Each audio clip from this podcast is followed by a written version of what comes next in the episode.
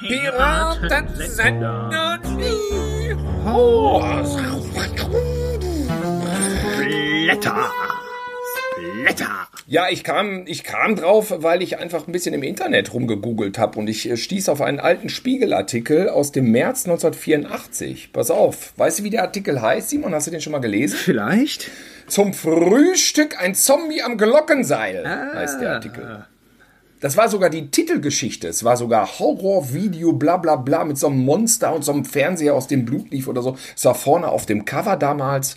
Großes Drama, äh, die Jugend guckt zu viel Schmuddel. Und das Intro dieses Artikels geht folgendermaßen, dieser Anreißer in dickschwarz gedruckt. Horrorfilme, in denen Menschen gefoltert, geschlachtet und gefressen werden, sind die Hits auf dem expandierenden Videomarkt. Vor allem Jugendliche sind scharf darauf, sich Ekelschocker anzusehen. Videotheken nehmen es mit der Alterskontrolle nicht genau. Psychologen und Pädagogen sehen Zusammenhänge zwischen Gewalt auf Schulhöfen und dem rohen Videoramsch. Bonn will den Verkauf und den Verleih stoppen, Simon. Was ist Bonn? Unsere alte Hauptstadt. Ja, genau. Und damals regte man sich dort auf und hatte Angst darum, dass unsere Generation, die wir hier so sitzen, und man kann mit Fug und Recht behaupten, sie hatten recht, dass wir verdorben werden. Ja, das möchte ich unterstreichen. Was lehrt uns das? Ähm, der Spiegel hatte schon immer recht und ein gutes Auge, ja. Hier wurde eine Problematik aufgedeckt, äh, der es Herr zu werden galt. Und ähm, ja, wir sind ja eigentlich dann nach den Reglementierungen erst damit in Berührung gekommen, würde ich jetzt mal so sagen. Ja, also irgendwie ist natürlich interessant, wo kommt überhaupt die Faszination von Splatter her? Müssen wir Splatter vielleicht einmal kurz ein bisschen genauer beschreiben? Da gibt's ja schwammige Grenzen zu den anderen Genres wie Horror und Action. Ähm, Splatter heißt ja eigentlich Splitter. Damit ist eine extreme Form der Gewaltdarstellung gemeint. Eigentlich ähm, ist der grob der Unterschied wäre so damals in einem Western mit John Wayne wurde ein Bösewicht erschossen und der fiel um. Im Splatterfilm wäre es dann so, einer schießt mit der Schrotflinte und der Kopf platzt. Ich würde sagen, das ist der Unterschied und das Kopfplatzen wird möglicherweise noch in Zeitlupe zelebriert. Kann man das so in etwa sagen? Wie würdest du den Unterschied beschreiben? Ja, genau, extreme Gewaltdarstellung. Genau, das äh, ist doch schön einfach und ja, äh, ja, aber natürlich auch immer die große Frage, wie man die denn so einsetzt und alles, nicht? Aber ähm, ja, da, äh, was du eingangs jetzt gelesen hast, genau, da war ja der Kontext eben auch diese diese äh, Zombie-Filme, alle die natürlich auch christlich-konservative wegen aufgrund der menschenverachtenden Gestalt des Zombies äh, sehr kritisch gesehen haben und äh, so ist das Ganze vielleicht so ein bisschen auch auch aus dem Ruder gelaufen mit dem ganzen italienischen Ramsch. Also so morgens schon ein Zombie hing, am- hing am Glockenseil, das ist dann vielleicht auch ein bisschen zu viel des Guten. Ein Zombie am Glockenseil ist ja einer der bekanntesten Splatter-Filmtitel und äh, war natürlich damals dann auch heiß begehrt. Als ich ihn dann zum ersten Mal sah, fiel mir auf, dass also rein splattertechnisch in dem Film gar nicht so viel geboten wird. Das war ja dann immer so die Enttäuschung. Ähm, man jagte den Sachen hinterher und wenn, als man sie, wenn man sie dann endlich hatte in der Hand und sie abends geschaut hatte, heimlich auf dem Videorekorder, ohne dass die Eltern es bemerkten, war man manchmal auch enttäuscht. Weil das gar nicht so krass war, wie man dachte. Und irgendwie ein Zombie hing am Glockenseil, hat ja gerade mal so drei Ekelszenen verteilt auf 90 Minuten. Das ist so ein relativ subtiler Gruselschocker von Lucio Fulci, dem absoluten Oberkultregisseur. Ähm, mittlerweile auch, sagen wir mal so in Kritikerkreisen durchaus angesehen. Aber splattertechnisch war das gar nicht der große Bringer. Und wir wollten ja in unserem jugendlichen Ungestüm einfach Gematsche sehen. Gewalt, Gewalt, Gewalt. Ist das irgendwie, ich weiß auch nicht, ich, wo fing das eigentlich an? Ich meine, die berühmteste erste oder die berühmte erste Splatter-Szene der Filmgeschichte. Simon, weißt du, auf was ich anspiele? Weißt du, welche das ist? Ist, ist die Frau im Mond irgendwie zerteilt worden? Na, da bist du schon nah aus, dran. aus dem Mond, aus dem Mond gefallen und Genau, äh, Metropolis, der einer Roboter, der. Roboter, äh, nein. Es ist ganz einfach so.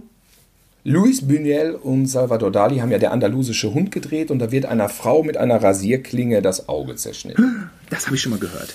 Genau, und du siehst halt die Frau, wie sie da sitzt. Und dann siehst du Großaufnahme die Rasierklinge. Damals haben sie irgendwie das Auge einer toten Kuh genommen für, diese, für das Detail.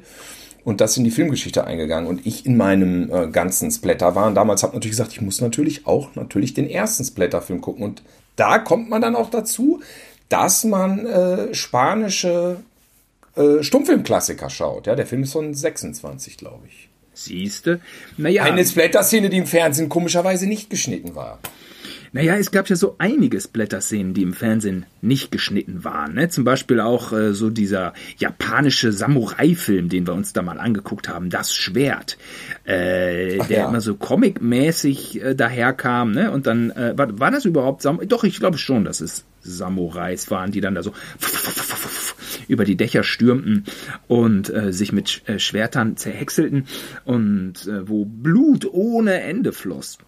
Das fanden wir ja natürlich, haben wir abgefeiert. Ja, man könnte fast sagen, äh, Splatter ist nicht gleich Splatter, weil ja parallel zu dem, was im Fernsehen lief, Sachen dann wirklich verboten wurden radikal und die Zensur auf die äh, total amok gelaufen ist in den 80er Jahren und wirklich da eine Sauberkeitspolitik betrieben hat, die ihresgleichen sucht, ja.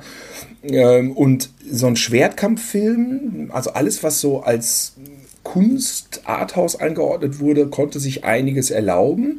Und diese künstlerischen Martial Arts Sachen, die auf ARD und ZDF gezeigt wurden, da gab es ja radikales Zeug. Aber nicht viele, ne? Im Gegensatz zum italienischen Horrorfilm, wo das dann wirklich sträflichst mit Verboten geahndet wurde. Denn es gibt ja auch noch heute eine ganze Reihe von Filmen, die verboten sind. Und da muss man sagen, Verbot ist nicht gleich Indizierung. Indizierung heißt, darf nicht beworben werden, sozusagen aber unter dem Ladentisch noch verkauft. Verboten heißt verboten.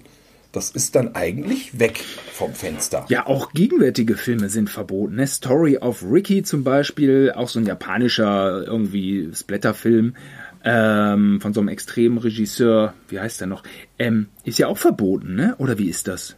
Ja, ich würde sagen, es gibt ja dann hin und wieder diese, hm, diese Aktionen von Turbine Medien zum Beispiel, DVD-Label, was dann versucht, irgendwie Filme wieder, man könnte fast sagen, zu legalisieren, also wieder von diesem Verbot freizusprechen. Und die waren ja erfolgreich. Die haben ja Texas Chainsaw Massacre irgendwie nach 33 Jahren auf der Beschlagnahmungsliste haben die den ja wieder freigekriegt. Mit Tausenden von Gutachtern und Gerichtsverfahren und nochmal vorstellig werden. So ein unglaublicher, endloser Prozess äh, vor Gerichten, bis das dann geklappt hat und der Film dann wieder verkauft werden konnte. Der ist dann jetzt ab 18, aber zugänglich und plötzlich lief dann sowas im Fernsehen, was ja früher völlig unvorstellbar war, dass einer dieser Filme überhaupt jemals im Fernsehen laufen würde. Was war einfach Schmuddelware, die unterm Tisch war oder auf den Schulhöfen richtig gedealt wurde, auf Kassetten, natürlich nicht die Originaltapes, es waren Kassetten, auf denen Kopien aufgespielt wurden, die, die zum Teil flackerten, schwarz-weiß, Farbe, weil es irgendwie die zehnte Generation war und man kaum was erkennen konnte, aber man hat das so geguckt ich habe sogar so Sachen geguckt wie die Klapperschlange, weil ich ihn nicht anders kriege. Das ist ja noch nicht mal ein Splatterfilm. Den habe ich gesehen mit Sonnenbrille, damit einfach diese ganzen weißen Pixel, die so rauschten in dem Bild, einfach ein bisschen dunkler waren. Und das sah dann wirklich mit Sonnenbrille besser aus. Ja, ja, ja. Ja, ich, ich weiß gar nicht mehr, was die Beweggründe so wirklich äh, fürs Blätter waren. Beziehungsweise ich, ich glaube es zu wissen. Und äh, ich denke, dass es eine gewisse Sorglosigkeit unserer Generation beschreibt, was bei mir auf jeden Fall so der Fall war. Also viele finden ja, glaube ich, in so Splatter-Horrorfilmen auch ihre bisweilen so abseitige, abseitige düstere, morbidere Gesinnung wieder. Ne? Also ist ja auch bei, bei vielen ähm, dieser, dieser Filmbörsen oder Fantreffen, dass da so, so diese Horrorszene immer viel schwarz trägt und dass da auch so eine gewisse subkulturelle äh, Verbindung zu düsteren Bands, sage ich mal, welche, welches Genre auch immer besteht und Kunst, Klamotten, Style, ähm, ist so in einem Guss so als Lebenseinstellung. Und ich glaube, bei mir war das eher so, ein, so eine Art medialer Hedonismus. Ja, ich war einfach dem Durchschnitt überdrüssig. Alles, was rumst, macht Spaß. Das ist dann für mich Unterhaltung. Ähm, und es war irgendwie so ein Weg, um aus diesem zufriedenen Mittelstandseinerlei auch auszubrechen. So eine mediale Grenzerfahrung aus Spaß am Extrem. Weil ich selber nämlich nicht extrem bin. Ja, ich bin ja so ein gemäßigter, ja, um das Wort Normalo mal zu, zu vermeiden. Das ist ja auch abwertend und ich will mich ja gar nicht abwerten. Ich bin ja gerne ein gemäßigter, ja.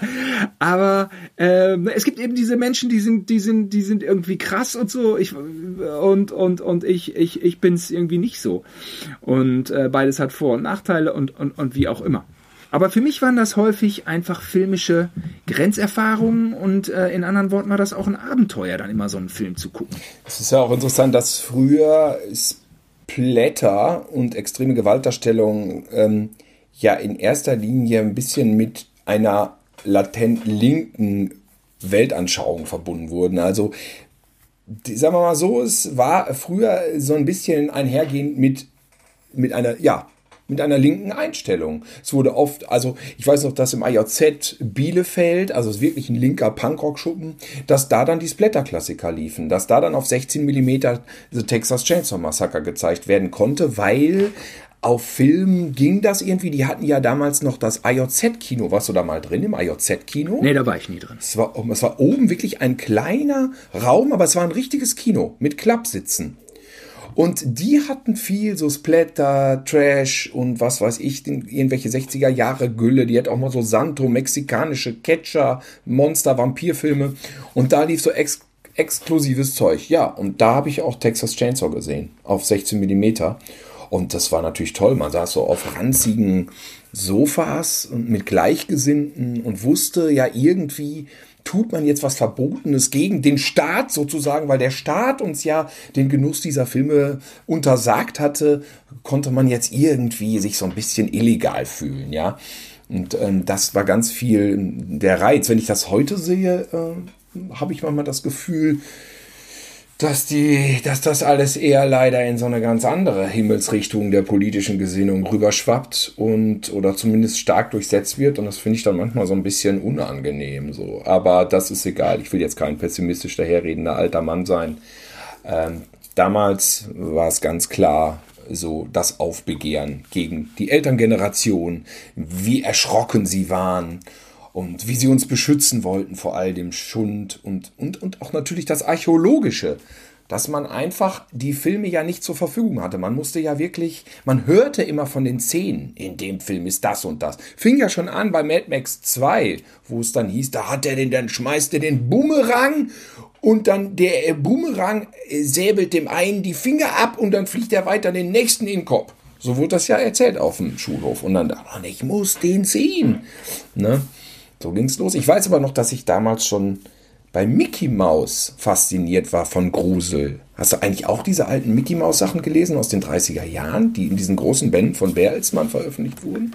Ich, Mickey Mouse. Mickey Mouse jagt auf das Phantom. Ja, ja, die Storys waren alle spitzenmäßig. Und das ist ja im Prinzip so, dass diese alte Story aus den 30er Jahren gezeichnet, glaube ich, von Floyd Gottfriedson, der eigentlich als der wahre Erfinder von Mickey Mouse gilt, das ist ja eigentlich eine Horrorstory, weil Mickey auf diesen Phantom Blot heißt der, glaube ich, im Englischen. Das ist dieser Typ, der einfach so aussieht, ja, eigentlich, als wenn er eine Burka anhatte, in schwarz, mit zwei Punkten. Das sind die Augen, zwei längliche Punkte, ovale, ovale Augen und sehr gruselig war.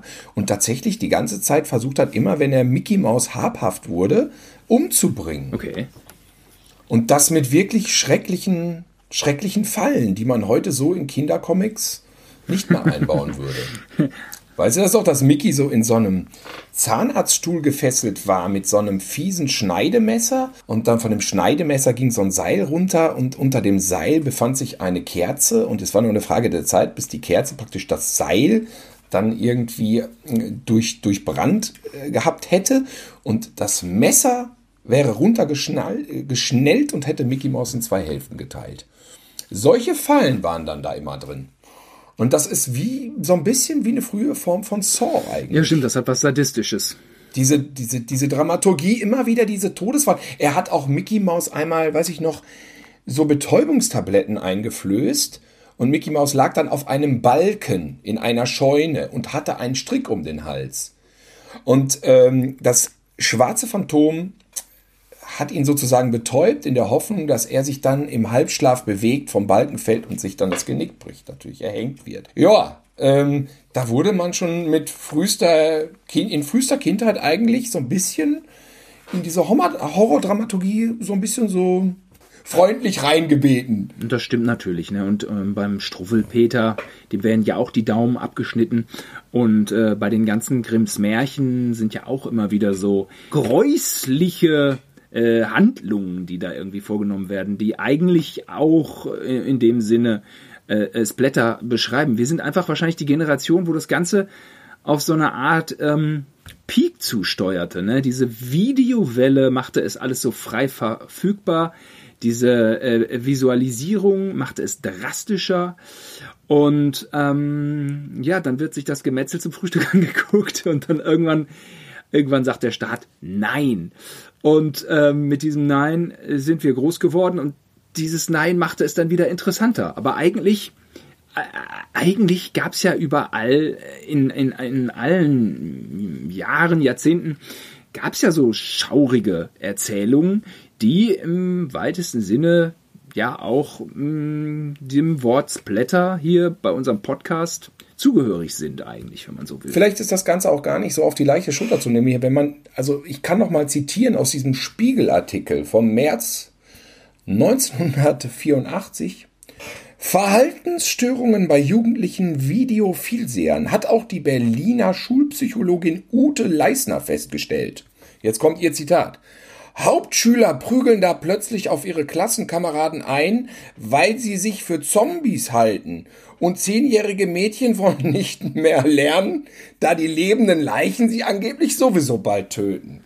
Ja, das ist eigentlich. das ist nicht lustig. Nein, das, ist nicht lustig. lustig. Das ist nicht lustig. Ja, ja. Nein, nein, nee, nein. Nee, nee. nein, das ist schlimm. Die armen Kinder. Äh, ja, ja, die, die armen Kinder. Ich erinnere mich noch an Phantomas, das war so ein bisschen wie die Verfilmung von Das schwarze Phantom von der Mickey Mouse. Kennst du noch Phantomas mit, nicht mit Louis de Funès, sondern das mit Helmut Berger? Ja, natürlich. Was, was wir so irgendwie irrtümlicherweise durften wir das sehen, zwei Folgen. Und das war dann aber irgendwann schnell vorbei, weil das auch sehr radikal war. Der, dieses Phantom da, also Phantomas, hm, Helmut Berger, hatte ja auch dann so Tötungsfallen. Ähm, nur, dass das im Gegensatz zur Mickey Mouse dann auch tatsächlich funktioniert hat. Ich weiß noch, der hatte auch irgendwie so eine Frau, die saß auf so einem Stuhl und da brannten auch irgendwelche Drähte durch, wodurch dann so eine Pistole ausgelöst wurde und dann wurde die arme Frau, die so gefesselt war in diesem Stuhl, wurde dann so erschossen. Und es fand ich dann auch irgendwie verstörend, aber auch faszinierend so ein bisschen. Ja. Wohingegen, wenn dann diese Artikel diese, in diesen Artikeln, Stern und so, wenn diese Szenen beschrieben wurden, dann dachte ich auch immer, wer guckt sich sowas an? ja. Ja, ich, äh, ich denke auch, mh, mm, dass diese krassen Filme oder was auch immer schon eine sehr verstörende Wirkung auf junge Menschen haben. Und ähm, ich weiß gut, wie man da als Pubertierender sich irgendein krasses Zeug auf VHS beschaffen hat.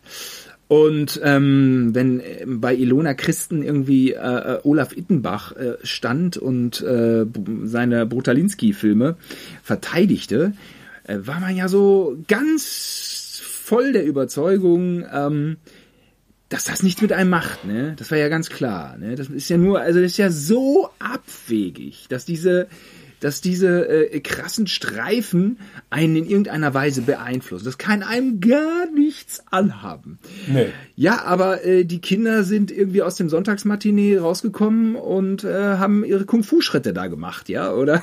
Keine Ahnung. Also ja, das, äh, der mediale Einfluss ist, ist da. Und wenn er nicht bei uns ist, dann ist er bei irgendwelchen Dovis. Ne?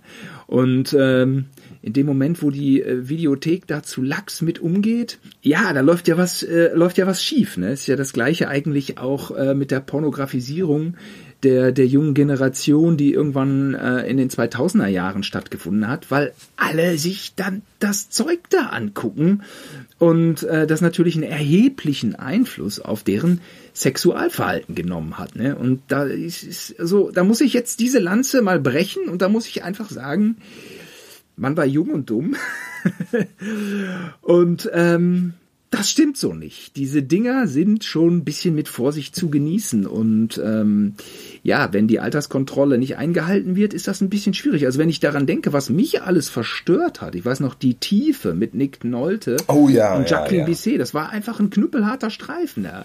Eins war noch ein ganz wichtiger Punkt in Sachen, in puncto Splatter, der war fiktiv. Mhm. Also Splatter ist reine Fiktion, das gibt es nicht in echt. Ja, aber eigentlich, wenn man mal ehrlich ist, äh, und 30 Jahre später etwas bedachter an die Sache rangeht, da muss man nur OWL äh, ein bisschen laufen lassen, ne? Und das ist dann so, oh, OWL aktuell gucke ich ja ganz gerne mal, ne? Aus, aus äh, bei uns aus der Region und dann ist da irgendwie und da wird die Hecke beleuchtet, ne? Und, ja, und da hat sich ein Familiendrama äh, abgespielt, ja, da hat, hat da jemand da, also Frau, Kind, alle, alle umgebracht. Ja, also dagegen ist äh, Michael Haneke wahrscheinlich Spaß am Dienstag, ne? Gegen das, was da dann ja. so passiert ist. Und ähm, das muss man sich irgendwie vergegenwärtigen. Und ich glaube auch, dass, dass viele der Gamer auch wieder noch einen anderen Bezug haben dann zu diesen Gewaltdarstellungen, weil die natürlich aus einer absoluten Illusion heraus sich dem Thema Film nähern.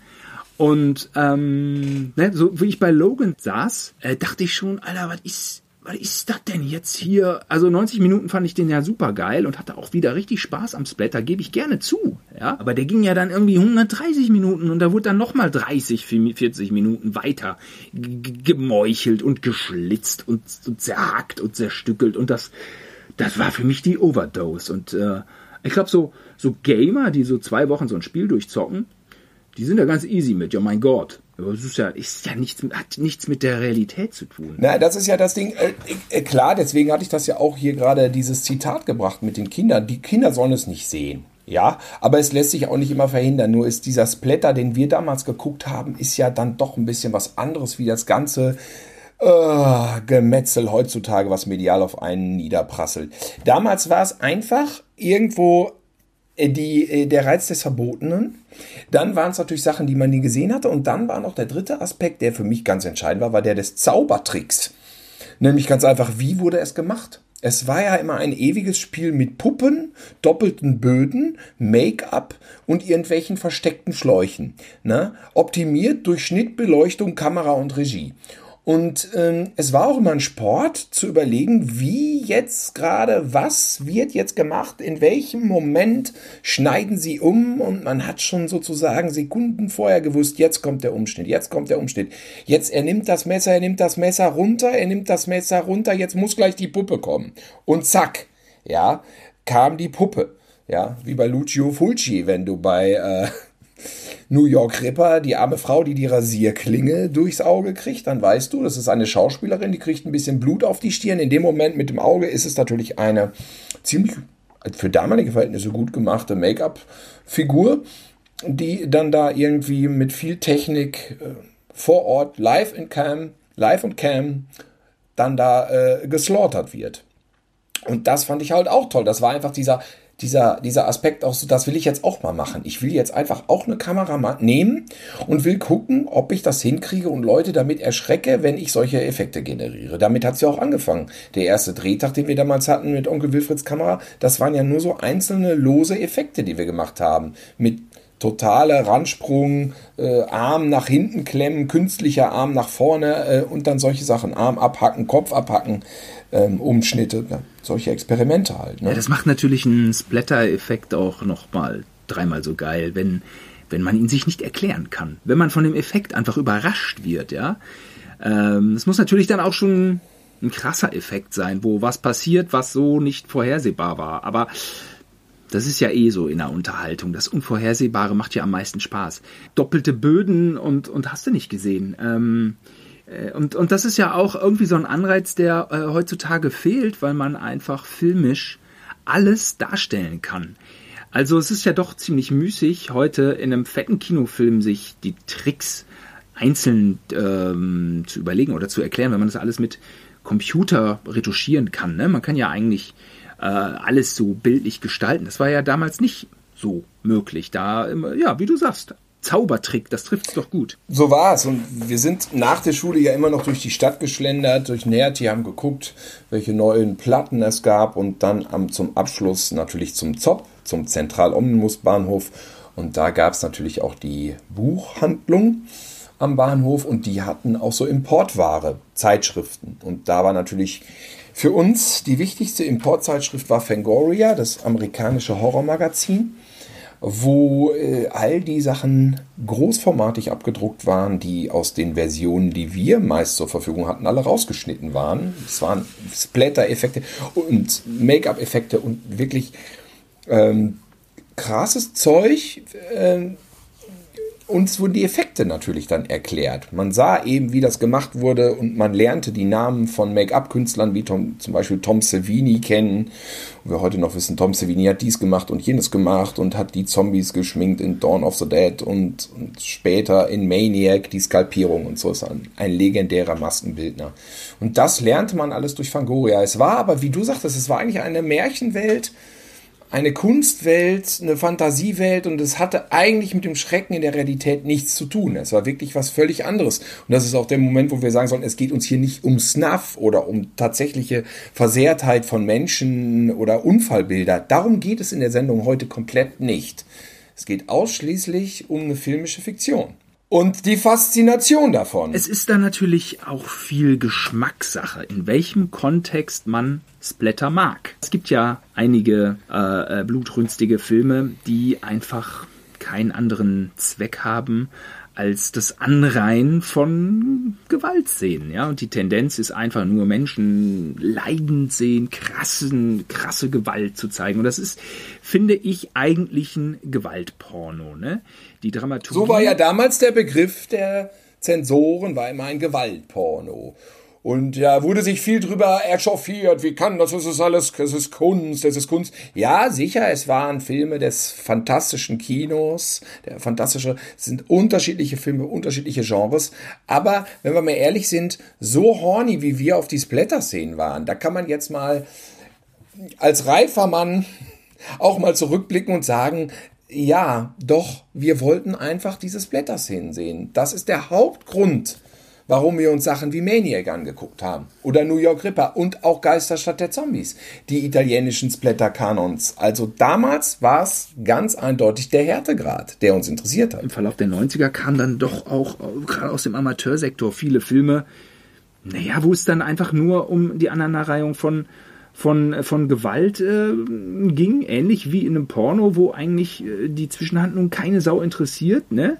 Und das war ja doch da dann auch schon bei recht vielen Filmen. Und da finde ich eigentlich den Begriff Gewaltporno auch ganz legitim und ganz treffend eigentlich. Ja, es ist auch so, dass die tatsächlich dann zum Teil die Szenen zwischen den aufwendigen Make-up-Geschichten, Splatter-Geschichten nicht viel über Pornoniveau, also Pornoniveau, was Handlungsebenen betrifft, äh, liegen. Also das ist ja manchmal schon wirklich dann puha. Ich weiß auch, wo wir im Frankreich Urlaub waren, das irgendwie so diese Yacht nach diesem Film, vielleicht das verdeutlicht das ganz gut da hatten wir so eine Jugendfreizeit mit Zelten. Mm, und dann sagte einer, den wir vorher gar nicht kannten, aus Bielefeld, der meinte, und dann, wir waren irgendwie beim Thema, glaube ich, Horror, was weiß ich was, Videokassette, was weiß ich.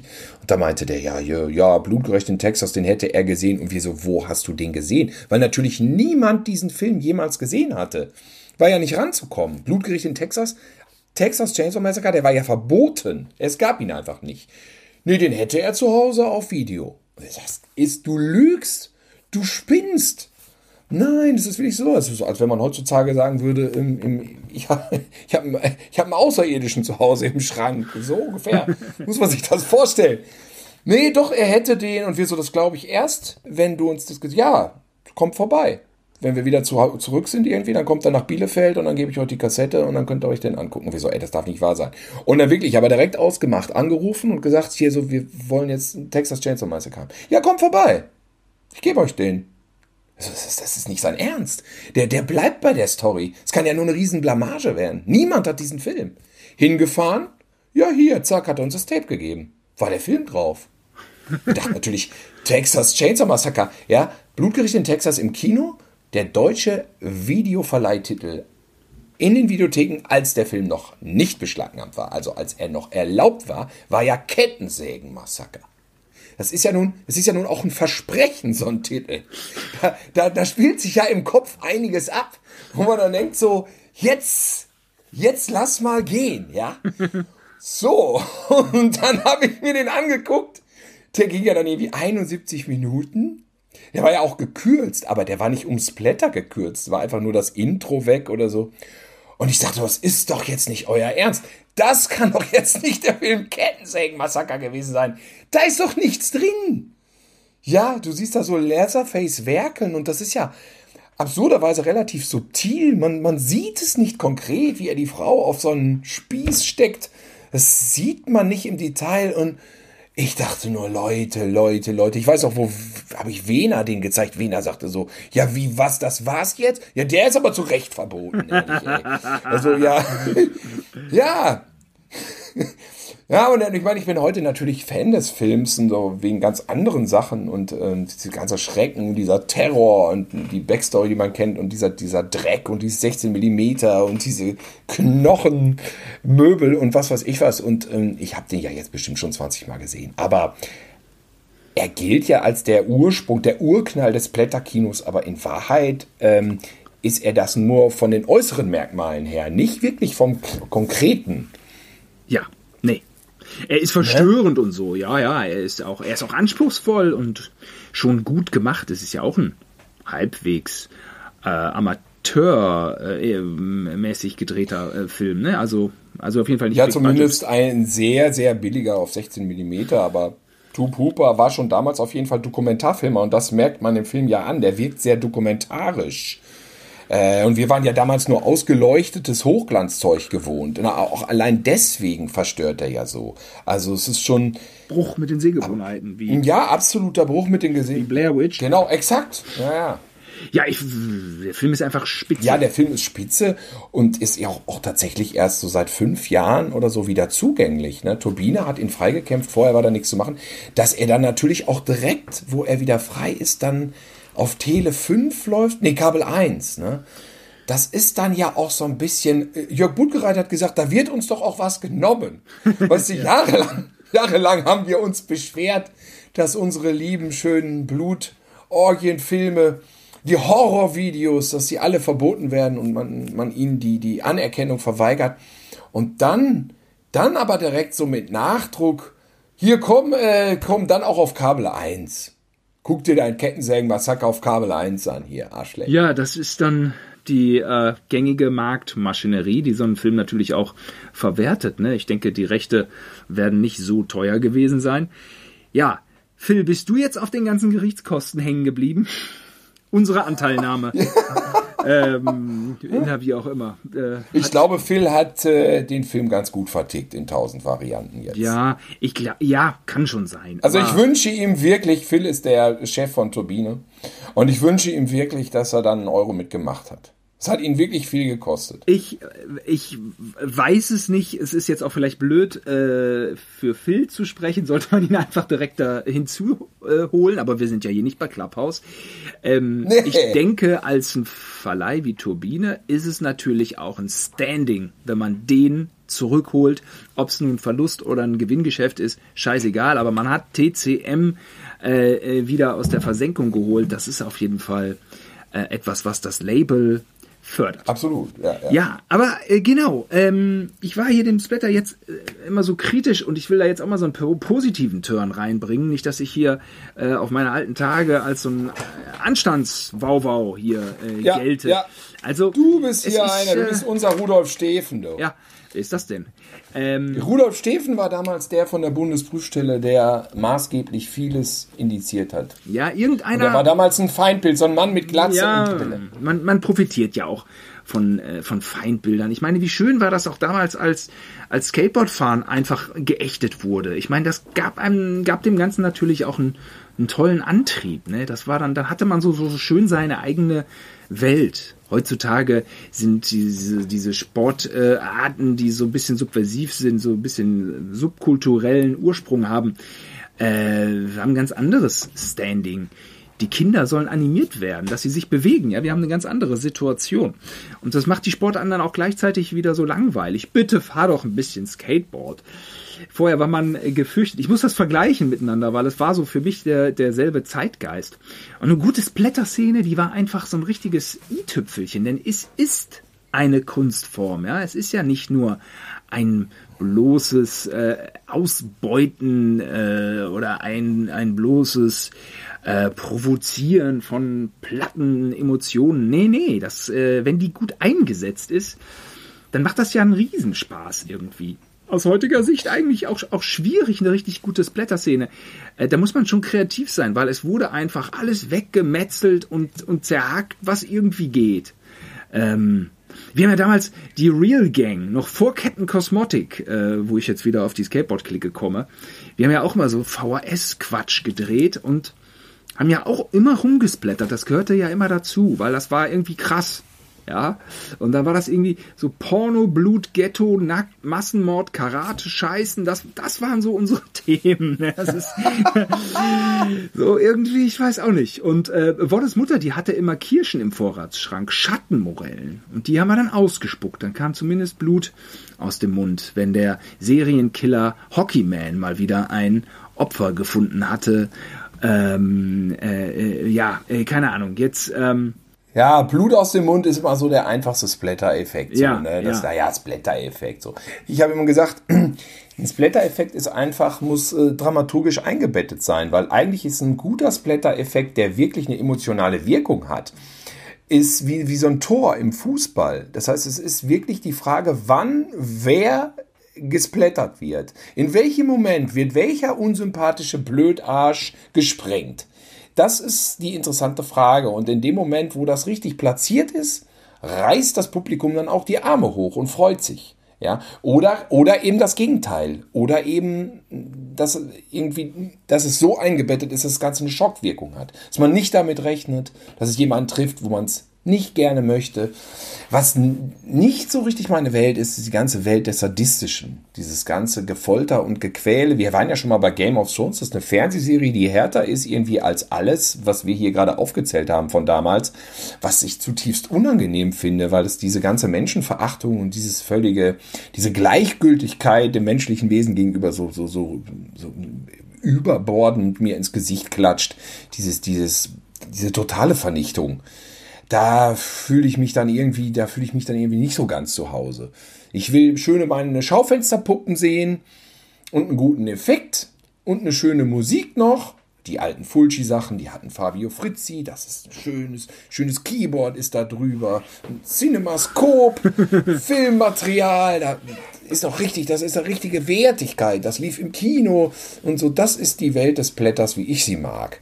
Hm, bin ich vielleicht ein bisschen retromäßig unterwegs. Aber dann kommen wir doch mal zu den besten Splatter-Szenen. Warte, ich kann da noch mal ein, einmal einhaken, weil ich habe mir nämlich wirklich zu, was ist konkret die Faszination an Splatter abseits des Nerdkosmos, wie ich ihn hier gerade präsentiert habe.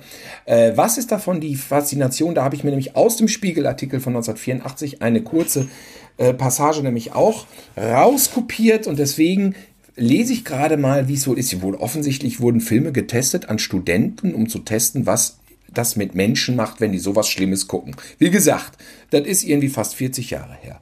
Ich zitiere, Bereits nach wenigen Minuten verließ ein Dutzend der Probanden den Hörsaal, weil sie die Metzeleien nicht länger ertragen konnten und sich ihnen der Magen umdrehte. Andere Testpersonen blieben nur, weil sie, wie einer gestand, nicht als Schlappis gelten wollten. Doch obschon die Studenten in den Erlebnisprotokollen eine bewusste Abneigung gegen den Streifen vermerkten, zeigten die anschließenden tiefen Gespräche in Anführungsstrichen mit den Psychologen, dass die Zuschauer bei den Gewaltexzessen auch durchaus, jetzt höre Simon, starkes Lustempfinden und Gepacktsein überkam.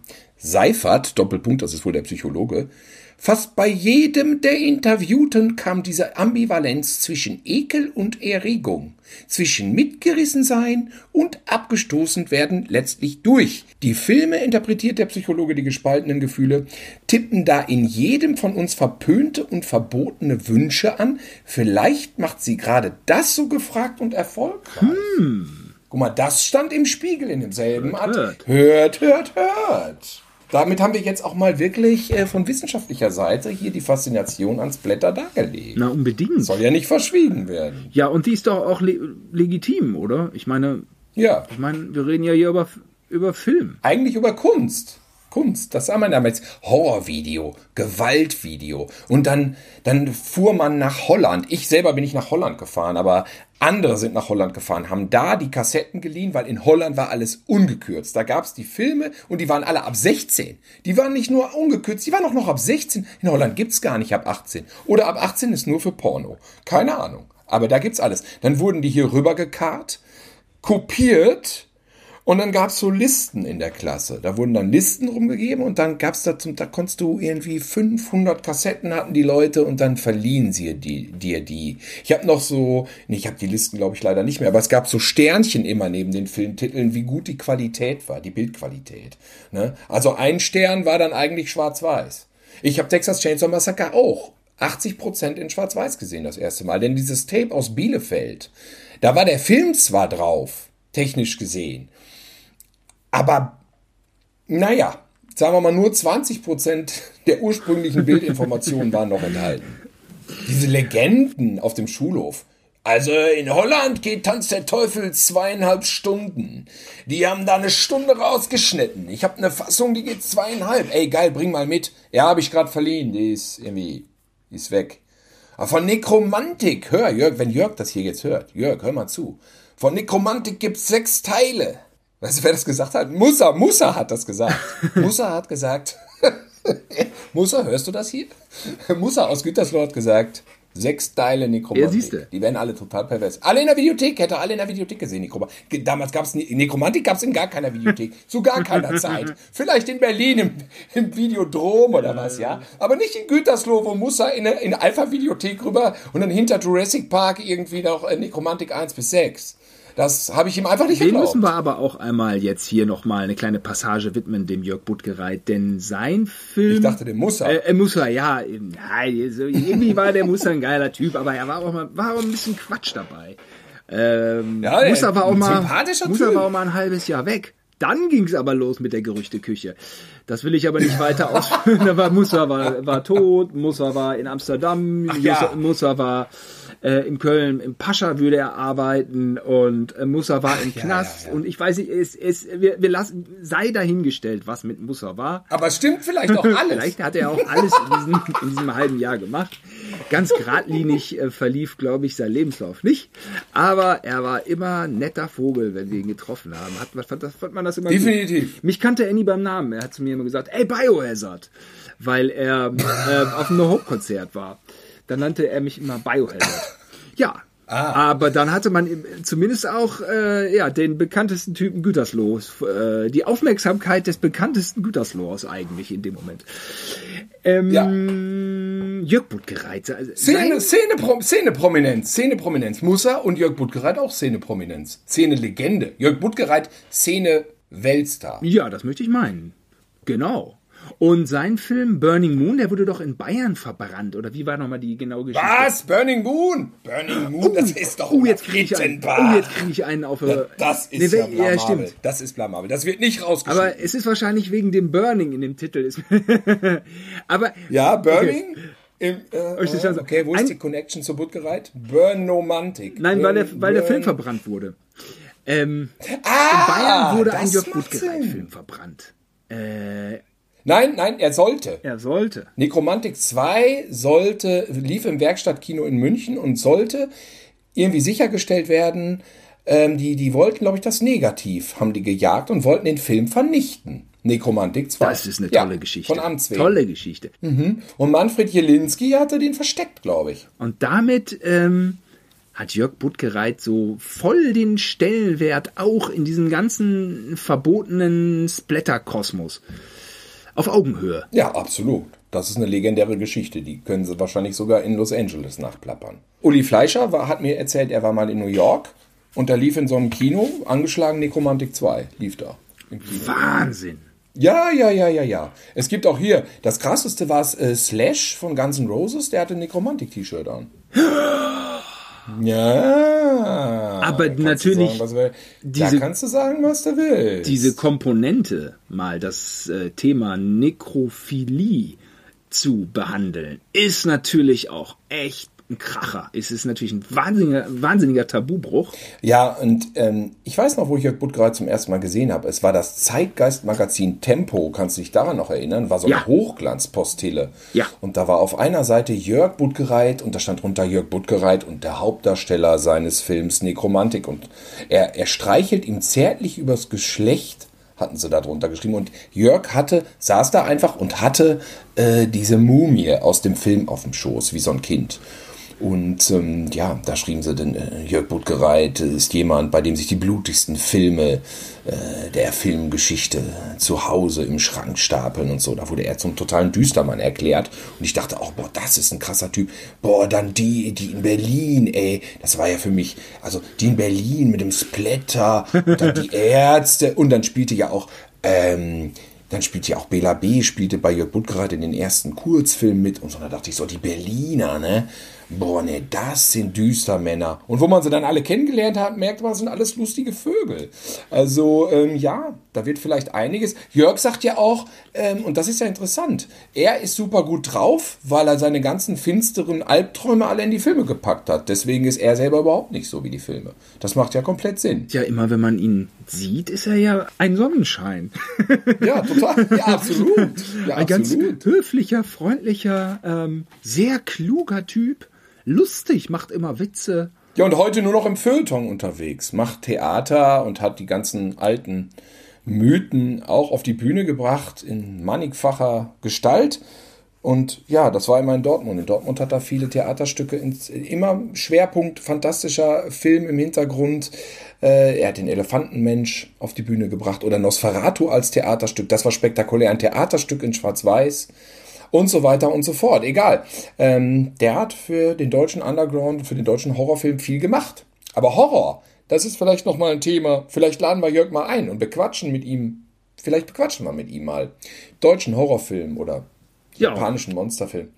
Ähm, ich bin aber nicht durch Jörg zum Splatter gekommen. Ich weiß, der erste richtige, lupenreine, harte Splatterfilm, den ich gesehen habe, weiß ich noch, musste ich lange für kämpfen. Es war natürlich Tanz der Teufel. Und es gab das Gerücht, dass jemand aus der Parallelklasse den besitzt. Und es war 1987. Und ich wusste, ich muss den haben. Und dann hab ich gedacht, und dann, ja, äh, ich hab den. Mm, Aber der ist Video 2000. Der konnte ich nicht abspielen. Es gab ja noch verschiedene Videosysteme. Wie sollte ich jetzt Tanz der Teufel abspielen? Video 2000. Ich wollte jetzt auch nicht bei dem zu Hause das dann gucken. Und dann hat das echt lange gedauert. Aber er hat es tatsächlich doch irgendwann geschafft und hatte den Film dann von Video 2000, kann auch Betamax gewesen sein, weiß ich nicht mehr, hatte er den kopiert für mich auf VHS. Und deswegen habe ich auch heute noch eine sehr gute Qualität von Tanz der Teufel als Kopie auf VHS. Der Ton ist allerdings eine Katastrophe. Da ist irgendwie was schiefgegangen. Aber ähm, der hat mich total geflasht. Und die ganzen Jahre davor, diese Artikel und diese Hexenjacht und, und böse, böse, böse Videogewalt war vergessen, nachdem ich Tanz der Teufel gesehen hatte, weil mich Film mich völlig fasziniert hatte. Mit diesen Kameraeinstellungen, mit der Stimmung, mit der Musik. Da wusste ich, was die reden, ist größtenteils totaler Blödsinn, weil es ist einfach ein geiler Film. Und warum ist der verboten? Warum ist der verboten? Ähm, ja, Menschenverachtung. Ich weiß, so stand es im Gericht, Gerichtsurteil. Aber ähm, ja, bis heute Top 10 Lieblingsfilme von mir. Also Tanz der Teufel lasse ich nichts drauf kommen. Ja, auch degradiert, ne, Simon? Jetzt ab 16. Ist ab 16. lief auf Tele 5. Er lief, er lief jetzt einfach im Fernsehen. Er lief, ich meine, ich meine, da jagt man 30 Jahre so einem Film hinterher und dann, dann läuft er um 22.35 Uhr auf Tele 5. Aber auf Tele 5 wurde er geschnitten, ne? Oder? Nein! Nein, ungeschnitten auf Warum? Tele 5. Der ist doch ab 16. Ich habe einen von, 16. von diesen alten äh, Krachern mal gesehen auf Tele 5. Da war komplett alles geschnitten. Was war das? Der Ja. Kaufhaus-Zombie? Äh, der Kaufhaus-Zombie lief bevor. Der ist ja jetzt, also Dawn of the Dead ist ja jetzt auch frei, Zombie. Aber er war ja mal nicht frei und das ist ja erst ein Jahr her. Und da lief er auf Tele 5 und war super krass gekürzt. Ja, das, das, das hat mir gereicht. Äh, Ich, hätte, ich wäre jetzt Und, davon und, und, ausgegangen. und genau, aber er lief mittlerweile auf Servus TV ungeschnitten. Und weißt du was, vorletzte Woche Simon im Fernsehen lief, ich habe reingeschaltet und ich glaube, es war, was, Pro 7? Es lief Hellraiser. Hellraiser ungekürzt und danach kam Hellbound und die im Internet haben geschrieben Hellbound, Hellraiser 2. Und ich meine, das ist echt ein starker Kaliber, der lief wohl auch ungekürzt. Im Fernsehen, im deutschen Fernsehen, Hellbound. damit ist unsere linke Punkerzeit endgültig Geschichte. Weißt du das? Dass wir jetzt alte, uncoole Opas sind und diese Splatter-Historie ist Vergangenheit. Ja, das ist wohl wirklich so. Was, äh, wo lief jetzt Hellbound? Ich hab's vergessen, ich meine, es war Pro 7 sogar. Beide hintereinander. Sie liefen beide, sie liefen beide hintereinander. Ja, oder. Kabel 1. Ich habe einfach reingeschaltet. Es lief nicht auf hinteren Kanälen, es lief auf den ersten 10. Es lief Kabel 1 oder es lief, oder Pro 7. Ich meine sogar, es wäre Pro 7 gewesen. Das war, und danach lief Hellbound. Und ich habe da mich nicht drum gekümmert, weil ich dachte, es wäre natürlich eh geschnitten, aber er war wohl nicht geschnitten. Der war ungekürzt im deutschen Fernsehen. Hilfe. Wer, Hellbound. Werbung, Werbung. Ich habe ja diese Ja. Äh, phänomenale Hellraiser-Box auch von Turbine. Äh, deshalb Genau. sage ich Werbung. Ähm, und ich habe eigentlich den Hellbound hier so parat. Ich, ich wollte mir da so richtig Zeit für nehmen. Ich wollte da nicht unvorbereitet rangehen. Nein, du Und, wolltest äh, das zelebrieren, wolltest das die zelebrieren. ungekürzte Fassung. Und dann äh, so richtig über Subversive Gefühle ausleben. dies, dieses harte Ding raus äh, reingucken. Es sollte auch ein Abend sein, wo meine Freundin weg ist. Ja, dass sie sich nicht erschrickt vor ihrem Freund. Ah. Und jetzt höre ich, dass der Film einfach so im Fernsehen lief. Das ist ja ein Richtig, Jammer. das kannst du, in zehn Jahren kannst du deinem Sohn sagen, jetzt gucken wir mal Hellbound. Und dann sagt er, hm, ja, Papa, ja. Ja, aber Hellbound! Sind wir ja, wieder ja, bei Spaß am Papa, Dienstag. Papa, guck du deinen, guck du deinen Hellbound. Guck du mal deinen Guck Hellbound. Dein, mach deinen Beamer an, guck dir deinen Hellbound. Ich gehe raus zum Skaten, wir spielen irgendwelche Games. Äh, ich, ich guck den vielleicht später. Verdammte ja, Axt. Das ist, ja, das ist vorbei. Wenn Hellbound nicht vorbei. mehr durch seine Härte verstört. Ja, ich meine, der hat so ein paar Sequenzen ne, mit diesem äh, Mosaik-Ding da. Uh, da sind so ein paar Effekte. ja, ich glaube, die sind nicht so richtig gut gealtert. Ist Diese- nicht das diese- diese- Geilste, wenn der von diesen Drahtschlingen, da wird doch dieser Arzt, der wird doch Dr. Payne. Ich habe mal einmal in Dr. Payne? Ich bin Dr. Payne. Das ist doch dieser Zahnarzt, der da an diesem Baum Ja. mit dem Kopf hängt. Und dann habe ich immer Ja, aber vorher wird er doch durch diese Drahtschlingen, kriegt er doch so ins Gesicht. Dadurch hat er doch so diese, diese Drahtschlingen, wird ihm doch so ins Gesicht geschnitten. also die Entstehung von Dr. Payne, die sieht man auch. ja, ich glaube, ja, der kommt, der kommt doch in so einen komischen Schrank, ne? Und dann kommen diese, diese Klavierseiten. In, in Köln, da gibt's einen so einen Comic-Shop, ne? Der ist aber nicht da, wo, wo, wo immer alle hingehen. Der ist da irgendwo. Ah, ich weiß, gegenüber von der Oper. Auf der anderen Seite der Nord-Süd-Fahrt ist so ein Comic-Shop, so ein bisschen versteckt. Und der hatte immer Dr. Payne da im Schaufenster stehen für 138 Euro. Und ich bin immer dran vorbeigegangen und dann dachte ich, jetzt gehst du rein, kaufst dir den Dr. Payne. Und dann habe ich gesagt, darf ich einmal gucken, hier dann einmal den Dr. Payne gu- angucken. Und dann ist er mir irgendwie in den Händen zerbrochen und zerbröselt, weil der da immer im Schaufenster stand unter Sonneneinstrahlung. Scheiße. Und dann habe ich ihn irgendwie, also dann habe ich so, ich, so, ähm, ja, kaufe ich, kaufe ich vielleicht doch nicht. Äh, ich stelle ihn da wieder hin. Das ist meine Geschichte mit Dr. Payne. Hat keiner, hat keiner gemerkt? Ja, nee, war, ja, irgendwie war so, äh, ja, Also äh, du hast sozusagen die Figur zersplättert. ja, Dr. Payne ist Geschichte. Aber da sind wir eigentlich bei den Lieblingsszenen. Ähm, Die also, liebsten, die schönsten und wundervollsten Splatter-Szenen der Filmgeschichte. Ja, hier oder in Folge äh, 67 oder wie viele Folgen haben wir? Oder 68 oder 69 oder, oder wann auch immer. Ist der, ist heute schon wieder, ist die Zeit so knapp oder was ist jetzt wieder los? Es ist heute schon wieder äh, Februar, die ähm, 58. Minute. Also man hättest du damals, wenn wir einen guten, harten Film geguckt hätten, hättest du dann gesagt, so jetzt der Film läuft 53 Minuten, das reicht mir ans Blätter. Und hättest jetzt die letzte halbe Stunde Splatter dir gespart. Hättest du das gemacht, hättest du dann ausgemacht. Hättest du gesagt, so wie Jason jetzt am Ende selber noch zermatscht wird und, und ihm der, die Machete in die Rübe gehauen. Das spare ich mir alles, weil jetzt ja 53 Minuten, es reicht. Ja, da hast du recht. Hättest du das gemacht? Eigentlich warten die Leute, du meinst, die Leute warten eigentlich in unserem Splatter-Podcast nur auf Splatter und wir, Ja. ähm, wir äh, äh, drehen den pädagogischen Zeigefinger wild in die Runde Ja. und äh, reflektieren und distanzieren und jetzt wollen wir eigentlich abfrühstücken und jetzt hauen wir ab. Jetzt hauen wir in den Sack und lassen alle eine Woche hängen. Ja. Ist mies, ne? Ja, das eigentlich ist mies. Das ist mies. Aber du machst das ja jetzt. Du machst das, ich meine, gut. Also sag mal so, ähm, die ersten ursprünglichen Filme damals in den Autokinos, die gingen ja zum Teil auch nur 58, 59 Minuten. Das waren zwar Ja. keine Splatterfilme, aber Monsterfilme und insofern ist es eine gute Länge. Dann möchte ich ausnahmsweise sagen, gut, aber dann machen wir das nächstes Mal. Und ich füge noch Mondo Topless von Russ, Russ Meyer hinzu, oder wie hieß er? Ist das Blätter drin? Nee, aber Der, äh, drunter, drüber und drauf, da war richtig viel. Mit diesem. Äh, Holzfäller in der Bar, der dann irgendwie das Beil in den Rücken kriegte und so. Und da war richtig versucht. Alles auf RTL zu sehen damals. Toll. nee, Mondo Topless ähm, hatte einfach auch diese fantastische Länge von 58 Minuten oder so. Ach, echt? Okay. Da, Aha, war, aha. da waren ja also Alle Blusen geplatzt. alle Blusen geplatzt. Bei Russ Meyer äh, platzen nämlich die Blusen, nicht die Köpfe. Siehste, siehste. Wie lang war denn der erste Frankenstein eigentlich? Der geht, glaube ich, doch 70 oder 72. Ich habe ihn letztens noch gesehen, habe mich gewundert, ja. Ist auch ja. nicht wirklich ein Splatterfilm, ist auch jetzt Quatsch. Ja, Nee. also meine, meine filmischen Querbezüge hier gehen auch äh, in die Hose zum Ende äh, dieses ersten Splatter-Grundkurses.